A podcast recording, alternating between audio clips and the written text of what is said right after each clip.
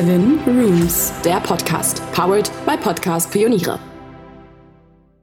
Jürgen Drews, so lebt der Schlagerstar mit seiner Krankheit. Jürgen Drews ist aus der deutschen Schlagermusik nicht wegzudenken. Vor allem wegen seines Nummer 1 Hits Ein Bett im Kornfeld, aber auch, weil seine Unangepasstheit polarisierte, ein Umstand, der seinen Bekanntheitsgrad nur noch steigerte. Ein halbes Jahrhundert lang hat er die hiesige Schlagerszene als Musiker oder Moderator geprägt. Berühmt als der König von Mallorca, kennen wir ihn als lächelnden Lebemann und Energiebündel. Millionen von deutschen Urlaubern hat der Eventmusiker auf dem selbsterklärten 17. Bundesland Mallorca unterhalten und entweder für unvergessliche oder ganz und gar vergessene Nächte gesorgt.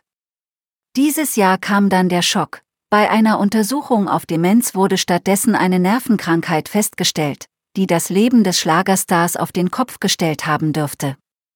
Wir zeigen, wo der Showmaster sich von der Nachricht erholt. So wohnt Jürgen Drews. Hier wohnt Jürgen Drews. Das schöne Münsterland hat es Jürgen Drews angetan. Seit langem lebt er in der Umgebung von Münster in Rohrup bei Dülmen, auch um in der Nähe der Schwiegereltern zu sein. In Dülmen, das vor allem für seine schöne Landschaft bekannt ist, kann sich der Musiker mit seiner Frau Ramona und Tochter Joelina in sein Einfamilienhaus zurückziehen. Die Landschaft mit den weiten Feldern, Wäldern und Seen ist malerisch. Aushalten lässt es sich aber auch unter den blühenden Gartenbäumen am eigenen Karpfenteich, Keukarpfen inklusive. Das Steinhaus mit seinem steilen Dach, den abgerundeten Giebelfenstern und der Tür steht ganz im Zeichen des neoviktorianischen Stils, der in dieser Gegend keine Seltenheit ist. So sieht das Haus aus.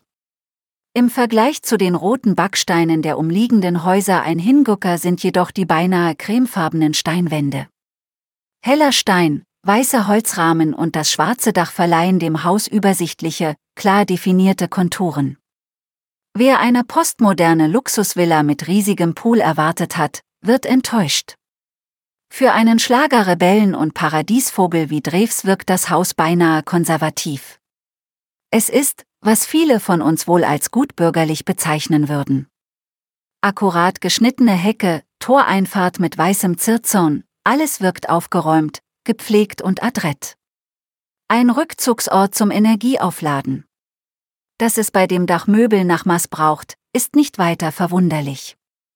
Der Eindruck von außen führt sich in der Einrichtung fort. Stillvoll geht es zu, zum Beispiel mit einem Ankleidezimmer und alten Sekretären, aber von künstlerischer Abgehobenheit keine Spur. Weiß, Grau, Holz und Purpurfarben dominieren das Farbkonzept.